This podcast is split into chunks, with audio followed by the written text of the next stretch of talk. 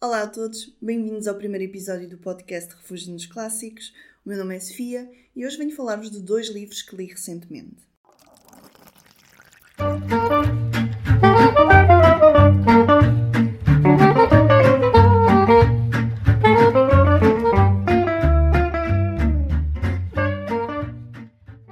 Hoje venho recomendar-vos dois livros que li no mês de junho e que se focam na mesma temática, se bem que de perspectivas um pouco diferentes. Vou falar então de O Barão de Lavos, da Bel Botelho, e de Morris, de Ian Foster. Temos então um clássico português e um clássico inglês, e ambos abordam a temática da homossexualidade. Vou começar então pelo português. O Barão de Lavos é um clássico dos finais do século XIX que eu acho que é um pouco desconhecido. Eu descobri-o apenas graças à Mel Editores, que tem este livro então no seu catálogo, na sua coleção dos grandes clássicos da literatura universal. E este foi realmente um livro que eu gostei muito de ler. Abel Botelho foi um coronel do Exército, foi um importante escritor, político e diplomata português. E uma curiosidade interessante foi que ele foi um dos responsáveis pelo projeto gráfico uh, da nossa bandeira atual. Foi dele a ideia do verde representar a esperança e do vermelho representar o sangue uh, derramado pelos portugueses nas guerras. E este foi então um dos grandes representantes da corrente literária do naturalismo em Portugal. O naturalismo segue os mesmos ideais do realismo, com a preocupação em representar de forma objetiva a realidade e em se debruçar sobre questões socioculturais. Mas este vai um pouco mais longe porque se foca em mostrar que o indivíduo é determinado pela hereditariedade e pelo ambiente. Emile Zola foi o grande fundador deste movimento.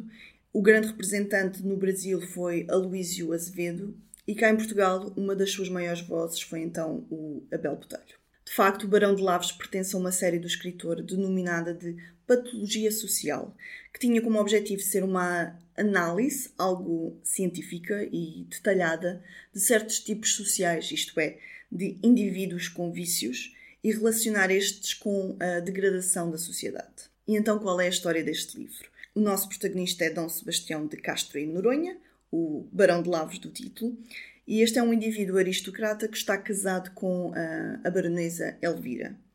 No entanto, este é apenas um casamento de conveniência, porque, na verdade, desde cedo que o barão se sente atraído por rapazes.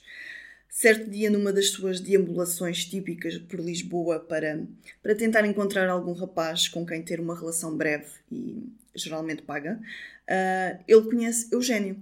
Eugênio é um uh, jovem uh, de 15 anos, com o qual ele se vai envolver fortemente. Ele vai desenvolver uma paixão avassaladora por ele e vai acabar mesmo por lhe providenciar uma casa onde ele possa viver, onde eles possam ter os seus encontros e ele vai pagar todos os caprichos, todos os uh, desejos uh, ao Eugênio. E este vai revelar-se, no fim de contas, apenas um jovem interesseiro e aproveitador. Claro que a história se vai desenrolar a partir daqui de forma trágica e, e vai acabar mesmo por envolver a própria mulher do barão. E como eu já referi, esta foi uma leitura muito positiva, uma leitura um pouco exigente, mas realmente marcante. E isto foi sobretudo devido à escrita do autor, que muitas vezes me maravilhou, mas que eu tenho que admitir que também me cansou um pouco. É uma escrita elegante, intensa e ele recorre a um vocabulário realmente riquíssimo, mas por vezes peca também por ser demasiado minuciosa ou, ou verbosa. É uma escrita sensual e um pouco erótica, mas sem nunca se tornar uh, demasiado vulgar. E eu vou ler então um pequeno excerto da página 85 para vocês perceberem então o que eu quero dizer. Muitas vezes, depois de uma demorada cena amorosa de tarde com o rapaz, o barão saía combalido, escutado, tropo, com os nervos debilitados, o olhar dorido, a alma humilhada e sombria. Mas então, por isso mesmo que caíra fraco, o vício, longe de ser para ele, como para as organizações sadias, uma simples derivação acidental de gozo na normalidade fisiológica da sua vida, este dominava-o inteiro, montava-o, torcia-o, fundia-lhe o cérebro, fazia-lhe crescer no sangue uma obsessão de fogo. E o pobre pederasta lá voltava logo à noite, poucas horas decorridas, a fechar numa segunda cena de erotismo a parentesiação do seu desejo. Então, como eu já referi e podem perceberem com o certo, este é um livro sobre homossexualidade e mais especificamente aqui sobre a pederastia. E eu acho que é importante distinguir a pederastia da pedofilia, se bem que a divisão é um pouco complicada e claramente discutível. Mas a pederastia pode ser explicada como um relacionamento entre um rapaz jovem, geralmente um adolescente, e um adulto, normalmente entre um mestre e um aluno. Uh, muitas vezes ia para além do impulso sexual e envolvia também um certo fascínio estético. Acho que um caso recente que pode ser visto talvez como pederastia seja o casal do Call Me By Your Name, porque claramente há uma diferença de idades, também há aquela relação de, de mestre-aluno, pelo menos há uma diferença nas, na, no nível das suas experiências sexuais. Mas, de qualquer modo, a pederastia era vista como algo normal na antiguidade, como demonstra este excerto da página 27. A inversão sexual do amor, o culto dos efebos, a preferência dada sobre a mulher aos belos adolescentes, vem-nos com a colonização grega e romana. Nos gregos, a pederastia era uma paixão comum e de nenhuma forma desprezível. Cantavam-na e celebravam-na publicamente. Este vício era mesmo trivial em todo o Oriente. Os romanos imitaram e excederam por conseguinte os povos mais velhos do Oriente no gosto da pederastia. Ao tempo de Augusto, o amor de homem para homem era a mais banal das paixões. No entanto, aqui o autor foca-se na homossexualidade como um sintoma de uma doença, isto é, ela é vista como um reflexo da decadência da sociedade e da degeneração biológica da aristocracia. É vista como algo não natural, um vício, um vício resultante da degradação moral da sociedade. E isto está bastante visível na página 300. Porque nasci sem ele, sem o tal juízo, está acima de nós. É que tu não sabes, meu amigo, o que é uma pessoa conhecer, pesar, medir o mal e não ter a força de evitá-lo, apetecê-lo e temê-lo ao mesmo tempo, correr-lhe no encalço e fugir-lhe, desejá-lo e aborrecê-lo. Não sabes o que é vermos o vício apontar, crescer, formar o salto. Enterra-nos, afoga-nos no mar de lama e nós querendo reagir e abandonando-nos. Não avalias? Não. Não sabes e ainda bem. O que pode haver de tragicamente horrível, de sobre-humano, de fenomenal, de grande, numa dessas extenuantes e ignoradas lutas entre o coração e o cérebro, entre a razão e o sangue, entre os nervos e a vontade, entre a reflexão e o instinto. E principalmente não sabes o que é ser-se como eu, o resíduo de umas poucas gerações, o fermento pútrido da decomposição secular de uma família. Eu havia de ser isto por força. Traga a tatuagem da infâmia. Estava escrito. Claro que esta não é de todo uma visão que se aplica aos dias de hoje e é um, um produto do seu tempo, mas mesmo assim eu sinto que o autor não deixa de olhar para o nosso protagonista com, com simpatia. O Barão está destinado a ser assim, mas não é culpa dele por não ter a força para resistir. E o Barão até põe em dúvida, a certo momento, se este é assim um comportamento tão errado. Como? Então não era só ele? Outros havia também que. E por que não? Que fizera ele de condenável no fim de contas. Quem sabe uma palavra da natureza das coisas? Quem era capaz de com segurança lhe apontar a linha terminal entre a porcaria e o asseio? Quem de dizer-lhe onde começa o vício e onde acaba a virtude? Para além da escrita e do retrato de como as pessoas viam a homossexualidade na altura, esta obra vale também a pena pela forma como Botelho disseca a sociedade a lisboeta da época e de como as três personagens são desenvolvidas. Há uma forte análise psicológica não só do barão, mas também do seu amante e da sua mulher, eu gostei bastante de ler os capítulos da perspectiva da Elvira. Eu acho que o autor demonstra bem, sem pudor, porque é que ela toma as atitudes que toma.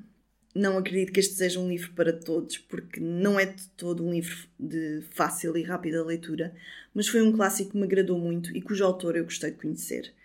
Eu espero ler mais obras dele no futuro, apesar de eu saber que é difícil, porque só estão publicadas numa edição da Lelo Editora e, se não me engano, a maior parte dos volumes estão infelizmente esgotados. De qualquer modo, fica aqui a minha sugestão e a minha classificação de 4 estrelas. Passando agora para o Morris. Este foi o terceiro livro que eu li de E.M. Forster e este está realmente a tornar-se um dos meus escritores preferidos de sempre.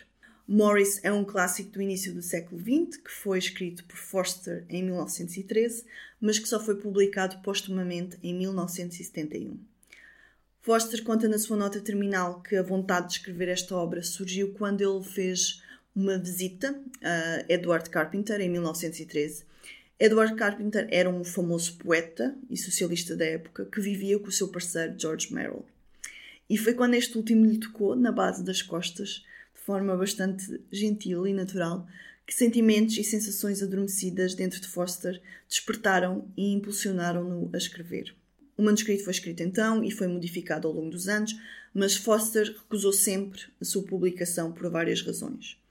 Uma delas foi por causa da sua abordagem franca da homossexualidade, que era um tema uh, tabu na época e que era inclusivamente um crime na Inglaterra. A outra razão foi porque o próprio autor era secretamente gay e ele não queria que as suas outras obras, que já eram conceituadas na altura, fossem reavaliadas negativamente à luz desta nova obra, que realmente é algo um pouco ridículo de se pensar, mas que realmente aconteceu uh, a quando da publicação deste livro. E provavelmente a razão mais genuína foi que ele não queria lidar com a reação da mãe. Como tal, só após a sua morte é que esta fantástica obra chegou ao público e do que é que trata então esta história. Este é um livro que nos conta a história de autodescoberta e aceitação da sexualidade por parte do jovem Morris Hall na Inglaterra do princípio do século XX. Este tem início com Morris, com 14 anos de idade, que está prestes então a terminar a escola e a mudar-se para um novo colégio, no entanto, antes de partir, um dos professores acha que é correto que, como ele não tem pai, deve ser ele a explicar-lhe o mistério do sexo. Isto é, como funcionam as relações sexuais entre homem e mulher. E é com esta abertura que nós damos início a este romance de formação, que se foca na jornada pessoal de aprendizagem sexual e emocional de Morris. Nós vamos conhecer um pouco da sua infância no seio de uma família burguesa suburbana, que é composta pela sua mãe e pelas suas duas irmãs, Vamos acompanhar também o seu ingresso na Universidade em Cambridge, onde ele vai ter então o seu primeiro contacto a sério com a noção de homossexualidade, através das obras de Platão. E é através deste estudo, do estudo destas obras, que ele sabe mais sobre o famoso imencionável vício dos gregos, isto é, o amor homossexual que era visto como normal na, na Grécia Antiga. É aqui também que ele se vai apaixonar por Clive Duran, que é o outro estudante, mas um aristocrata intelectual, com o qual ele vai manter uma relação amorosa platónica durante o início da sua vida adulta. Esta relação vai acabar por chegar ao fim quando Clive decide seguir as expectativas da sua classe e da sociedade, e é o romper desta relação que desencadeia uma crise de identidade que nós vamos acompanhar uh, ao longo do livro. Este é um livro curtinho, tem cerca de 200 páginas e encontra-se dividido em quatro partes e é de leitura bastante acessível. Foi realmente um livro que eu devorei e que eu acho que está muito bem escrito. Como eu já referi, este é um livro que se foca sobretudo na temática da homossexualidade e que retrata de forma poderosa e emotiva como se sentia uh, um homem homossexual na época, na época eduardiana da altura. Ilustra bem todas as suas dúvidas, a sua alienação social, a ostracização por parte da sociedade e até o, o próprio sentimento de culpa e de homofobia internalizada que eles tinham, muito por causa da homossexualidade ser vista como um crime e como uma doença. O próprio Morris diz a certa altura: I swear from the bottom of my heart I want to be healed. I want to be like other men, not this outcast whom nobody wants. O que numa tradução livre diz: Eu juro, do fundo do meu coração, que quero ser curado. Eu quero ser como os outros homens, não este pária que ninguém quer. Algo que está também sempre presente uh, no livro é o terror das represálias e, sobretudo, uh, o terror da chantagem, que era uma prática que era muito comum na altura. Homens gays eram emboscados em plenos actos ou então eram chantageados através da correspondência que escreviam e até o próprio iniciar de uma relação amorosa entre dois homens gays estava sempre envolvida em medo, porque existia sempre um certo grau de desconfiança, existia sempre a probabilidade desta relação não ser verdadeira ou então desta relação mais tarde se virar contra ti. Algo que também estava muito presente na mente das pessoas uh, e que até o próprio Morris uh, refere é o julgamento do Oscar Wilde, famoso escritor e homossexual que foi condenado por sodomia. Ele foi obrigado a cumprir uma pena de trabalhos forçados e esta pena acabou por o conduzir mais tarde ao exílio e a uma morte prematura. E este julgamento correu cerca de 10 anos antes da, da ação deste livro. Para além da temática da homossexualidade, este é também um livro sobre as diferenças entre as classes sociais de Inglaterra, sobre a colisão dos valores entre estas três classes bem distintas: a aristocracia rural, a burguesia mais citadina e o proletariado. E esta diferença é bem visível através das atitudes e do modo de pensar do nosso protagonista e dos seus dois amantes. Todos eles pertencem então às três classes uh, diferentes.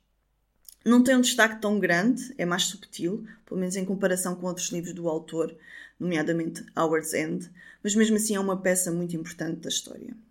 Sendo assim, e meio que em jeito de, de, conclusão, este é um livro que apresenta um retrato psicológico muito envolvente e rico e que exalta o amor homossexual, bem como a coragem necessária para ir contra as convenções sociais. O final é feliz, Foster fez questão que assim fosse, por mais irrealista que parecesse, tal como o Morris diz a certo momento no livro. At times, he entertained the dream. Two men can defy the world. Por vezes, ele permitia o sonho. Dois homens podem desafiar o mundo.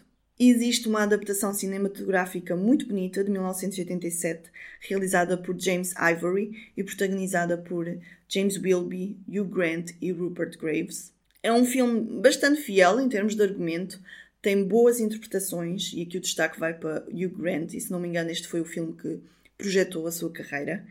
Uh, tem também um fantástico guarda-roupa e, e uma estética lindíssima. É uma abordagem um pouco mais romântica e carinhosa que me soou um pouco superficial em alguns aspectos, faltou-me alguma da caracterização mais profunda do livro, mas mesmo assim é um period drama que eu recomendo e é uma boa adaptação. Eu dei 5 estrelas ao livro e dei 3 estrelas e meia ao filme. E este é realmente um livro com muitas camadas e eu sinto que a minha análise não lhe faz jus, mas de qualquer modo é um livro que eu recomendo muito. Eu li-o na edição inglesa da Penguin Classics eu sei que existe uma edição portuguesa que foi publicada pela Cotovia, mas infelizmente eu acho que está escutada. Uh, talvez encontre ainda algum volume perdido aí por algum alfarrabista. De qualquer modo, eu espero que reedite então este livro um dia. E pronto, por hoje é tudo. Espero que tenham gostado deste primeiro episódio e digam-me se já leram algum destes livros ou autores. Podem sempre me acompanhar e saber então o que é que eu ando a ler através da conta do Instagram o Refúgio de Sofia. Obrigada por estarem desse lado e até o próximo episódio.